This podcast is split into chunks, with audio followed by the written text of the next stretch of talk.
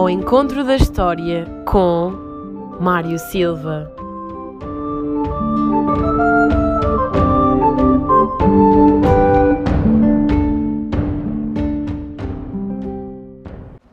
Bem-vindos a mais um programa Ao Encontro da História com o professor Mário Silva.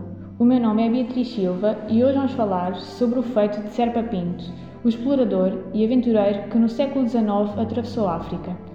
Professor Mário, vamos então conhecer um pouco da ação de Serpa Pinto? Sim, olá Beatriz. Uh, hoje vamos então falar um pouco de Serpa Pinto e das suas andanças pelo interior de África no século XIX. Ora bem, Serpa Pinto uh, nasceu no Conselho de Sinfãs em 1846. Aos 10 anos uh, entrou no Colégio Militar e aos 17 tornou-se no primeiro comandante do batalhão. Depois, uh, sabe-se que em 1869, tinha ele 23 anos, viajou pela primeira vez até África Oriental, uh, integrado numa expedição ao rio Zambeze.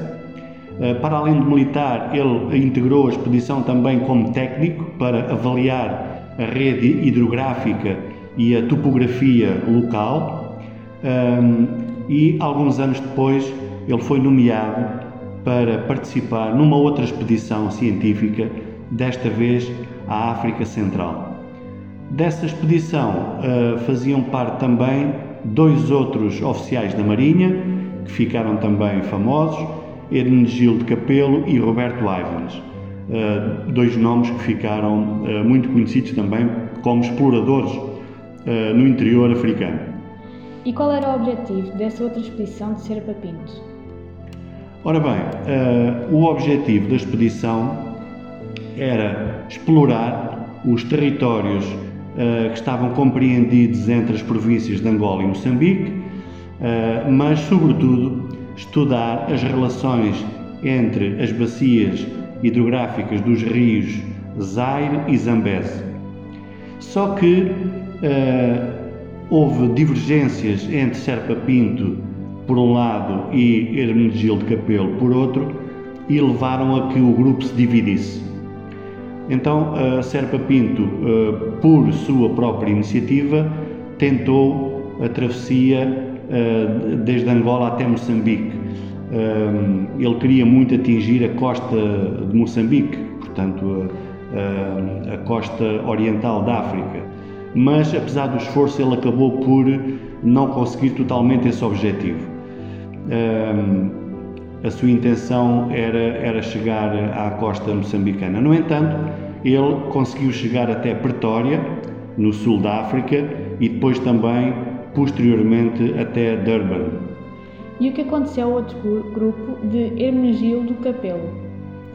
Uh, Capelo e Ivans uh, mantiveram-se fiéis ao projeto inicial, uh, para onde foram uh, designados, e concentraram uh, a sua atenção na missão de reconhecer o território entre os rios Zaire e Zambeze, efetuar o mapeamento do interior do continente africano, para assim preparar a entrada de Portugal na discussão internacional que na altura se fazia pela ocupação dos territórios africanos.